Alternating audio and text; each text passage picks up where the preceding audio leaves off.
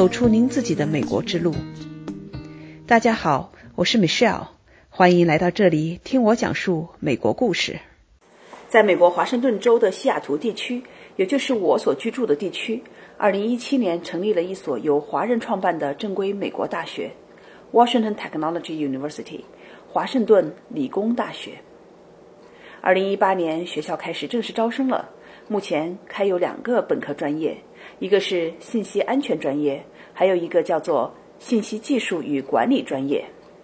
那二零一九年，学校还会增加更多的专业。我最近对负责华盛顿理工大学日常运营的韩宗海教授进行了访谈，他的个人故事也是非常有意思的。二零零一年，他辞去了在中国的国家重点工程项目的高管职位。技术移民带着一家三口来到了加拿大，一切从零开始。他走过了打工、求学、就业、择业以及追求自己人生使命的道路。那他当年为什么要移民加拿大？移民后打工生活的落差，以及为什么要回学校读博士？之后又从企业界的总裁转行到大学里去教书，又管理学院的呢？让我们一起来听听韩教授的人生历程。希望对您带来启发，韩教授，今天我非常荣幸的哈来到咱们华盛顿理工大学来参观，听您介绍一下这个大学。呃，我非常非常自豪，这是我们中国的 founder 在美国建立的一所正规的大学。您能不能先给我们简单的介绍一下，您在这个大学里啊主要负责哪些方面的工作？好，你好啊，米少，谢谢你啊，哈。我在这个学校呢，我是负责学校的日常的运作。这个学校啊是从两千一七年啊三月呃成立的。那么从两千一八年的一月份开始，我们目前已经招了四个班，啊，第五个班呢一月七号就开班了，大概新生有五十个左右，哇哦，那嗯，我想您自己的背景也是非常有意思的哈。这个原来在中国，后来又去了加拿大，然后呢，现在又到美国。您很多年前在中国，能不能把您的这个背景，尤其后来怎么从事到教育啊？后面有很多的故事，特别想能够分享给我们的听众。能不能先从您的个人背景？从中国开始讲起，以及你当年为什么要到加拿大去？这是一个很好的问题啊！其实我是老同志了哈，不敢把年龄这个 呃暴露出来。我是第二届高考读的大学，呃，当时呢就是留校做教师，教学的管理工作，做了十年，然后就到。小浪底工程是个水电工程，那是世界银行贷款的综合型的这个水电工程。我在那儿工作了八年，负责技术、外事、信息，就是计算机方面，还有施工和索赔、啊仲裁方面的工作。主体工程完工的时候呢，呃，也就是两千零一年，我和太太呃和我的女儿一家三口移民到加拿大。这个我要稍微停顿一下哈，我想问一下这么一个问题。那您在国内做的非常的成功，对吧？在小浪底这么大的一个工程里面，而且做的也是非常的棒的。为什么要去移民加拿大？当然，移民加拿大这是很多人都在做的哈。我很想知道您移民加拿大背后的一个思索哈，背后的这些想法是什么？其实啊，这个问题是很简单的一个问题，但也有很多人问我。我在小浪底工作的时候啊，先后两次到加拿大考察，公务考察。啊，每次都是一个月，因为工作的原因啊，我带的团呢，我们是从加拿大的西岸到东岸，从各个城市，包括项目现场，我们都去参观。你要是回去的时候，当时还没有数码照相啊，就是拿过去一碟子照片。对，我的太太啊，我太太的妹妹啊，我们在一起在那说，哦，加拿大这么好，啊，大家都在移民了，我们也移民吧。我说移民可以嘛，但是总得有个理由嘛。为什么我们要移民？其实这个理由很简单，中国的家庭都特别注重于孩子的教育。嗯，我们没有理由要离开中国，但我们爱中国，这是毫无疑问的。我的女儿当时是上初中，刚上初中，你知道中国的教育，天天学习班儿，天天就是学习，除了学。习还是学习。而且呢，他还竞争。他他还是上的是一个郑州中学的这个重点班，所以说我们星期天给他送到学校，星期五下午给他接过来。哦，住校。住校，知道那么啊，初中、高中这几年呢，他是一个很拼的过程，而我们就一个所谓宝贝儿女儿，我们有说是哎加加拿大的教育比较宽松，说可能这是真正的背后的理由，其他没有什么理由要移民。那么结果呢？当时也没有很认真的，就自己下下载一个表格递交大使馆，没想到几个月以后就给我们面试，而且给通过了。啊，那时候不来也得来了。这是这样一个简单的。我有很多认识的朋友哈，如果我们来稍微总结一下哈，这里中国人移民，不管加拿大、美国，几个原因呃，Number one，第一第一大原因就是为了孩子的教育。对对，那也有一些人呢，他们可能是自己很成功了，对吧？也挣了很多钱，也想换一个活法，那么到国外去移民去感受一下。那也有一些年轻的人呢，当然我们说到留学不算哈，那那不算是移民，还有一些年轻一点的人，那么他们呢也是自己在国内。可能走了一段的这个经历吧，工作各方面，那么他们也是想，哎，还趁我还年轻哈，我也到国外再去转一圈儿，哎，所以各种各样的想法都有了。那您这边的话，您说的这个理由，呃，我想也是很多人都会去考虑的，也会去经历的。那好，我们再回到您的这个 历程的这个话题上来。国内做的很成功，那到了加拿大，不知道您的这个起点会是什么样？这个我们叫洋插队哈，就是从零做起吧。我们呢当时用英文说的是 start from scratch，甚至说从地平面的洗底下做起。所以说刚来的时候就也是在当地的电子厂打工，做一些测试啊，labor 工，一小时十块钱。但是呢，后来都觉得我们来加拿大的目的呢，不是为了仅仅养家糊口，打个工就行了。当然呢，嗯，还是需要来融入这个社会，来提高自己呢，把自己的价值来能够啊体现出来。所以说呢，不得已呢，又回炉到 UBC 去读博士。很好的学校啊，哎，是，嗯，那是加拿大的 top top 学校，相当于我们中国的什么前几名的那种。对，它是全球排名大概三十几吧。嗯，那么很感恩呢，是我他们提供我全额奖学金，还免了学费。嗯，所以说我们基本上是用奖学金来维持生活的。嗯，那这里我又想再挖深几个问题哈，因为这里我想不光是您一个人。有一些人从中国咱们移民过来，那么这里边的这个落差挺大的，对吧？像您在中国做的非常成功，事业上啊，咱们金钱上肯定也是很不错的了，家庭也很美满。然后到了加拿大，从头做起，又从最低的开始打工这个层面开始做起，这里边我相信这个心理当时落差挺大的。我不知道你们当时是怎么考虑、怎么度过这个的。其实。到一个新的地方，都是有一个适应的过程。你不管是从文化、生活的环境，或者是你这个工作、就业各个方面，但这就要有一个比较开放的心态。既来之则安之。到一个地方，总是要开始的。所以说呢，我们基本上从我个人这个经历上来讲呢，我是经历了这个新移民，特别是我说的是技术移民的这个传统的三个阶段。也就是打工、求学、就业，当然我最后给这三个阶段呢加上第四个阶段叫择业，就是说你选择自己喜欢的专业。嗯，那么这是当然是要付出的，当然更多呢是在这个过程当中，这个社会就包括周边的朋友都有给了很大的支持和鼓励，这一点呢我就是也是很感恩的事情。嗯。所以您自己首先是心态上，对吧？既来之我 则安之。那为了生存，一开始我就去打工，也是一个融入社会一步吧。那后来您又去上学，去读的是博士学位，UBC 是非常非常好的学校。那后面的这条路又是怎么走过来的呢？呃，其实我这个读书拿学位倒不是最重点，重点呢是我这个读书呢。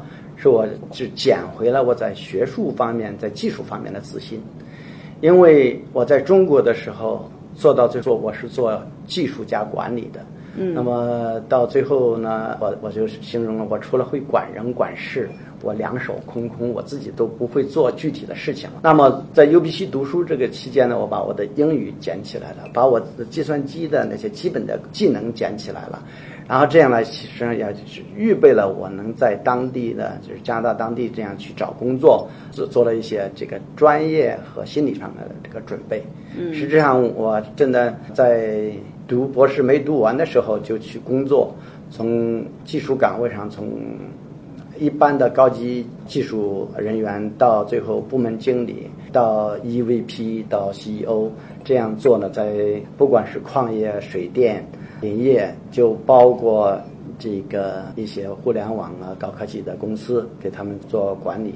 那么这如果说没有在 UBC 这个学习这几年的铺垫，是很难融入到就业的环境当中来的。嗯，这也是回到一个我们看到的 trend 吧，一个趋势上，就是咱们中国如果说是技术移民过来，或者是说中国移民到北美来的这些人，那么在国内做高管，如果到美国到北美来。直接做高管其实不是特别容易的，嗯，这种空降过来还是除除非你是给中国公司做，那么如果在本地公司做到这种高管的职位不太容易。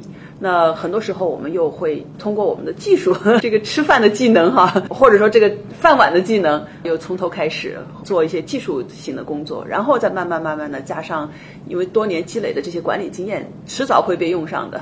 其实，这是一个很好的一个问题。从技术移民这个角度，当然从正面的来讲，我们常说的是金子到哪里都发光，对，是盐放到哪儿都咸。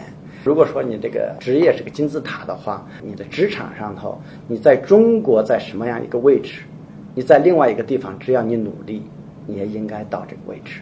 嗯，那么这里头真的就是需要你的吃苦，你的执着，你的追求，而且呢，你要有一种精神的寄托。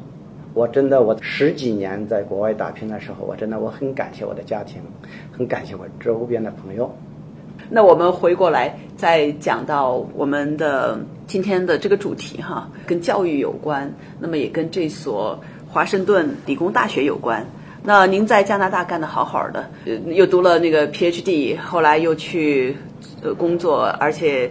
一步一步的，甚至做到高管哈，做到 CEO，做做了很多不同的工作，怎么又回到了这个教育界？又是一个很大的一个转变，对吧？从这也是一个很好的问题。其实我在加拿大的经历呢，是从打工开始，然后呢做技术工作，从技术工作也做到了啊叫主任工程师这个级别，那么然后呢做管理工作，后来真的有机会呢，又回到了。三尺讲台，在西三一大学，加拿大西三一大学的这个商业领导力中文硕士项目做项目主任，就也相当于我们的专业主任和系主任这样的这个做教授，那么教商业领导力和学术探究相关的课程。那么我自己认为，当时认为这就是我最后一份工作了。我也喜欢教学这个工作，这个环境，特别是当看到你的学生有进步、有成长。实际上是很喜乐的事情，但是真的事情呢，就是计划往往跟不上变化。这个华盛顿理工大学的，其实上就像刚才我们所谈的一样，它是有背后有故事的，是有梦想的。这个创办人呢，他是想把他热心办教育的这个梦想，想把这个在北美办一个啊真正的传统意义上的优秀的大学。哎，这样的梦想都放到这里来了。嗯，那么既然现在这个华盛顿理工大学，它从州政府这个注册这个角度已经完成了相关的手续，而且呢，也也已经开始招生了。那么下边呢，就是怎么样能把它能够体系更加完善，那么知名度提高，把自己的这个教学质量能够有保证，能够建立自己的信誉。这实际上是一个很漫长，也是很重重要的一个事情。嗯，那您刚才讲到这个创办人哈，我们这里可以，我觉得呃，把创办人后面的他的这个梦想哈，可以再给大家再分享一下。因为这个创办人您也说到多年是从事教育工作，那在国内也是创办了教育的这方面的集团。那为什么就会从国内，然后又想到北美，这个跨越了这个太平洋是怎么来的这么一个这个梦想？实质上呢，这个创办人他是一个很成功的教育家。或者教育企业家，从办小学、中学到大学，一直形成一个教育集团，到一八年九月份在香港上市，成为一个上市公司这样一个教育集团，他是一个很成功的教育家。那么实际上他也就是一个教育的情节，我的理解。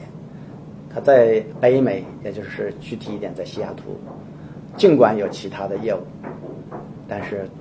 他还是想把他的教育梦从在中国的这个教育梦延伸到北美，甚至以后有机会了，还在其他地区或者国家还要再延伸，也就是想打造一个从中国北美到其他地区、其他国家一个教育的，我不敢这么讲哈，一个教育帝国啊，教育事业的帝国。这是我个人呢，只是。非常简单，我就是说，刚才我们聊天的时候说过，我们做事情要做你喜欢的事情，做事情要做你能胜任的事情。那么我自己的想法就是，能够就专注于在这个大学，啊，能够把它能够办好。就说在它的大的布局当中，我这是一一小步棋一小块儿，但是我把我这一小块儿呢，啊，能够能够把事情做好。嗯哼，啊。你很专注哈，呃，做自己喜欢做的事情，嗯，这就讲到你前面说到的，对吧？呃，作为一个新移民，打工、求学，然后是工作，然后是择业，后面这一段时间就是一直在寻找自己最喜欢做的事情。那韩教授，您走过的路哈，其实是非常有意思的，起起伏伏，对吧？在中国，您做的非常成功，然后呢，又到了加拿大，从头开始，那。在加拿大呢，也经过自己的努力，也做得非常成功。那又到美国来追梦了，来实现您的办学的梦想。那作为一位成功人士，那您是在追求自己的人生的使命了。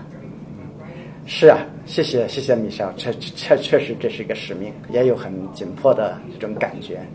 但是说起来，成功，这个每个人呢对成功的定义都不一样。其实我自己觉得。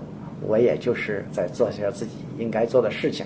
那么在这里头呢，我就是我真的很感谢这个创办人呢，啊，给我提供这个机会，让我把我以前的经验呢，我的学识啊，我能够用得上一点。那么我就踏踏实实的能把这个学校办好。其实更重要的，我都觉得我们做事情不是为了彰显自己，不是为了为了荣耀自己。那么从我个人这个角度，我一个方面，既然这个学校有这个平台，既然这个创办人有这个目标，有这个心愿，那么我们又有这个资源，我们没有理由不把这学校办好，不没有理由不把这学校办大。您是带着一种使命感的这种意义来做的啊？我不敢给自己讲的那么高尚，哈哈哈，这样。其实我自己就就讲我是教书先生，呃，这个我们家也有教育的传统，做教育的传统。那么我之所以到这来，这是一个新的大学，这是有成长的机会，这呢也是可以我们打造更好、更高标准的这个教育的这个未来的一个平台。这个地方呢，实际上也是想能够让梦想成真的地方。我说的这个梦想成真，可能首先是。嗯，创办人他的梦想，对他打造他的教育帝国的梦想，那对我来说也是我这个教学生涯、教学管理的我自己一个完整的梦想。其实对我们的现在这个教职员工，你像刚才你见到的那个 Dave，他原来是在城市大学是做高级管理人员院长，那么现在他之所以到这个地方来做院长，他也是怀着一个梦想。那么原来他就是说，在一个已经成型的成型的大学里头做一个运营的院长。那么在这里，他说他是 founding dean，他是一个开创一个学院的院长。那么其实在这里头，我们关注的倒不是个人的利益，而关注的是你所取得的这些成绩，而不仅仅是自己取得成绩，而是这个学校所能够发展的情况，他学校所达到的这个目标，学校所取得的这个成绩，嗯，其实大家是有真的就是回到你的话上，是怀着一种使命感来做这些事情的。嗯，而且在一个成型的大学里面，和再到这里来，这是相当于创业嘛，对吧？从头开始干。那么相比之下的话，从头开始干的一个地方，您可以把自己的一些理念呐、一些想法啊，把它打造进去，把这个学校塑造成你们希望的一个样子。嗯，是啊，这个我们其实也是很简单的。我们这个创办人有他的这个理想，有他的目标。我们呢，就是说团队呢，就是要实现他的理想。但是从我这个管理学校这个角度，具体运营这个角度，我从一开始就跟你讲，我是在西三一大学的时候，我教的是啊、叫商业领导力。但是我们的商业领导力呢，是我们讲的是仆人领导力。仆人啊，仆人仆人领导是 servant leadership，嗯啊，那么我们我们有七个价值观，这七个价值观，我现在就是作为我做事的座右铭。那么这七个价值观就是爱、谦卑、服务、合作、勇气、诚信和卓越。嗯那么，当我有时候失去耐心，想对呃有些员工他要是有时候做事不利的时候，想发火的时候，我就看看我的价值观，我怎么样呢？用一种比较合适的沟通方式，把我的想法和他想法沟通，其实收到了效果是完全不一样的。那么，当你以爱出发，你关心你的员工，让他们成长，让他们把事情做好，他们成功了。其实你作为一个学校，你作为一个组织，作为一个公司，当你的员工他们的小目标都达到了，他们自己都成功了，那么你的组织的目标成功，这是自然而然的事情。嗯哼。韩宗海教授讲到他管理华盛顿理工大学的理念和七个价值观：爱、谦卑、服务、合作、勇气、诚信和卓越。那下一期我们将进一步了解这所大学的办学模式、师资和学生的情况，以及它未来的发展方向和计划。Like